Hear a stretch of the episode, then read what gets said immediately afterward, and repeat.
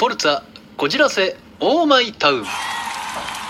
ォルツァこじらせオーマイタウン。坂本達也日日これ口実。皆さん毎度どうも坂本達也です。え最近はこう朝晩とねこう寒いなとか肌寒いな涼しいなっていう日が増えてきたのかなと思うんですけれどもあのですね先日まあ、電車待ちっていうか乗り換えをするためにちょっと、まあ、駅の構内を歩いてたらですね。あのまあ外国の方がまあちらほらいるような大きい駅だったんですけれども、まあ、その中にですね一人あのなんて言うんでしょうね。まあ欧米系っていうんですかねもうヨーロッパ系の感じの人の、まあ、男性がいたんですね。で、まあ、その男性が着ている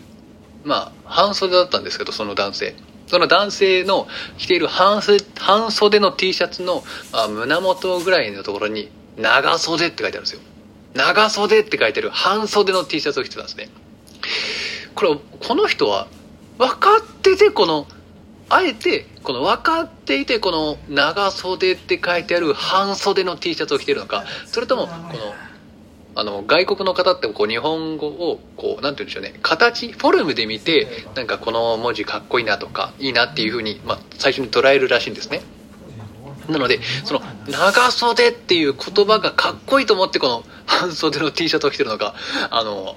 すごい気になってもうさすがに話しかけるっていうのはちょっとできなかったんですけどあのもし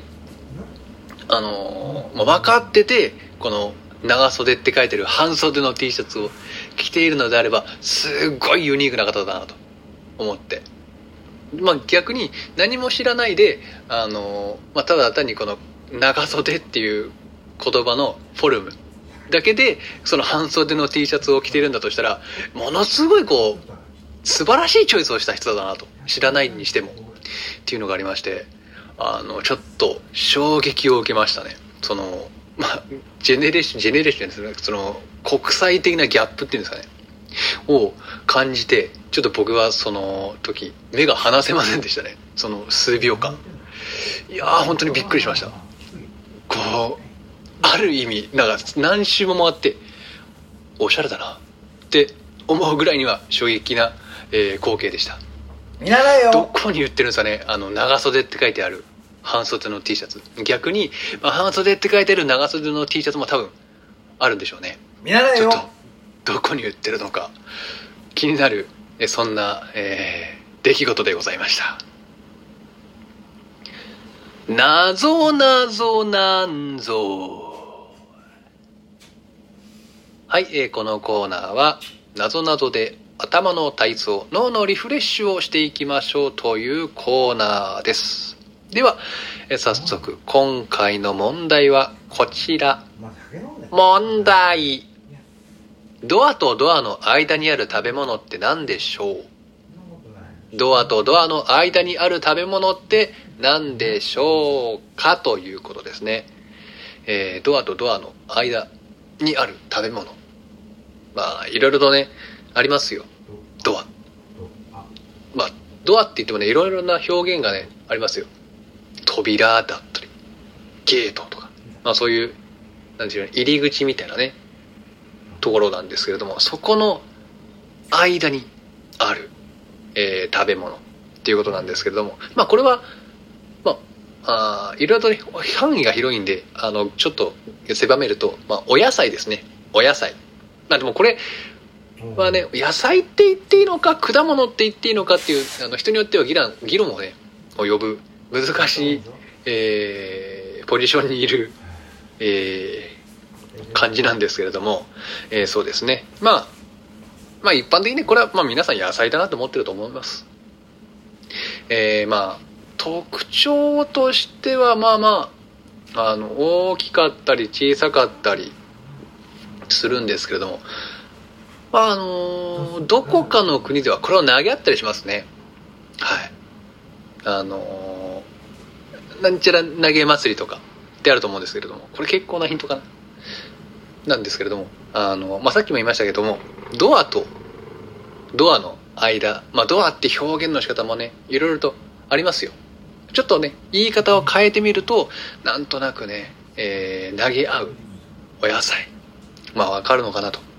思うんですけれども、いかがでしょうかね？えー、それでは、そろそろ答えに行こうかなと思います。答えドアとドアの間にある食べ物って何？えー、ドア。ドア、扉。とって言いますよね。と。とと、との間。との間。と、ま、と、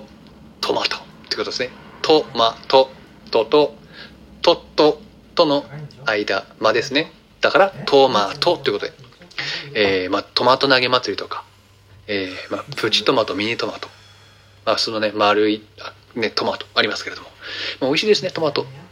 まあ、なのでね、まあ、ちょっと、これを聞いたら、トマトがね、食べたくなったっていう人は、ぜひともトマトを食べて、あのリプ、リコピンをね、補充してください。というわけで、今回の謎なぞなんぞ、いかがでしたでしょうかそれではまた、次のお時間で。ガチャトークはい、えー、このコーナーはお題ガチャから出されるトークテーマに沿ってトークしていくコーナーですが、今回のテーマはこちら。ガチャ一番モテる部活って何部だと思う？一番モテる部活って何部だと思う？です。え僕は学生時代の頃、坂本が学生時代の頃はまあ、ね、ちょくちょく行ったかなと思うんですけど、まあ、陸上部に、まあ、中高と、まあ、所属していたんですけれども、まあまあ、そこ、そんなになんかこう、ワーキャーね、騒がれるような、まあ、そこそこの、結構ね、あの、僕の、まあ、メンバーというか、まあ、人たちは、結構、あの、県大会行ったりとか、あのなんかいろいろとね、この、成績とか残してて、まあ結構優秀、優秀というか結構、あの、強かったんですよ、僕がいた頃は。なので、まあ、強い人がいるから、あの、有名な人がいるから、もうモテるっていうことではないんだなっていう感じがしますね。で、思ったんですけど、その頃、あの、流行っていた漫画とかアニメとかが主題になってる、こう、スポーツが、こう人気になるんじゃないかなと思うんですよ。で、僕の頃って、あの、テニスの王子様っていう、ま、漫画、アニメがすっごい流行ったんですよ。その時に、あの、一気にこ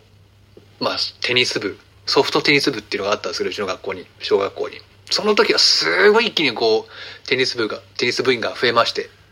で、そこで、こう、なんて言うんでしょうね、うまいというか強いこうプレイをする人はなんかこうもてはやされるというかちょっとこうワーキャー言われてた気がするんですよ。まあそれとは別にまあ安定してこうまあサッカー部とか野球部とかこうメジャーなねメジャーって言い方はあれかもしれないですけどこう競技人口が多めの、えー、部活スポーツ系の部活っていうのは、まあ、多かったというかまあなんか人気でねそれだけこうファンというか応援しているね人は多かったんじゃないかなと思うんですよ。なんで、なんかその時に話題になってる、なんて言うんでしょうね、こう、子供たち、まあ中高生が、こう、ね、こう熱狂している作品？だから、まあ、まあ僕の世代じゃないですけど、あの、まあ、スラムダンクのバスケットであったりとか、あの、まあ、まあいろいろとあると思うんですよ。あの、いろいろな、ね、漫画の作品、アニメの作品。だからそういう、なんて言うんでしょうね、注目を浴びている、こう、なんて言うんでしょうね、漫画、アニメの影響は格段に受けると思うんですよ。今、何が、あの、人気なのかっていうところで、まあ、僕が思う一番モテる部活は、その当時流行っている漫画やアニメの部活がモテるんじゃないかなって思います。だからもしかしたら、その頃、なんか陸上アニメみたいなものがあったら僕はモテモテだったかもしれません。実に惜しい。というわけで、えー、一番モテる部活はきっと漫画アニメで流行ってる番、えー部活だと思いました。はい、えーこのラジオトークでは皆様からの応援のお便り、メッセージ、えー質問、なぞなぞなんぞへの感想やね、問題を募集しているので、ぜひとも、えー皆様からのお便り、メッセージ、よろしくお願い申し上げます。フォルツァ、こじらせ、オーマイタウン、坂本達也、日々これ後日。それではまたお会いしましょう。今後ともよろしく。それでは、さよなら。さよなら